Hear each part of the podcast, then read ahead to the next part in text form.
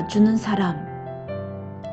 난 그 사람 때문에 뿌옇게 김이 서린 유리창을 자주 닦아요. 꽃집 주인은 나더러 부지런하다고 하지만 글쎄, 안 부지런한 건 아닌데 그렇게 됐네요. 요즘 거의 매일 누가 날 보러 오거든요.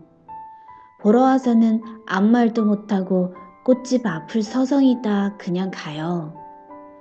그러니까 난 내가 더 잘 보이라고 유리창을 자주 따가 놓는 거예요.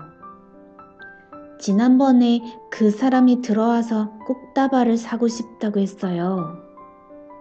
선물하실게요? 했더니 그렇다고 했어요.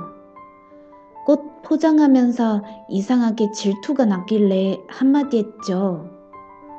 좋으시겠어요. 이꽃 받는 여자분은. 하지만 난 단번에 알 수가 있었어요.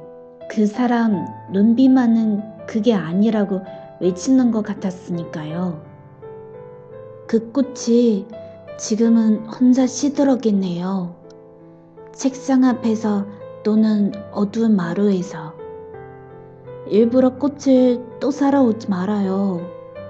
그 대신 손을 흔들어요.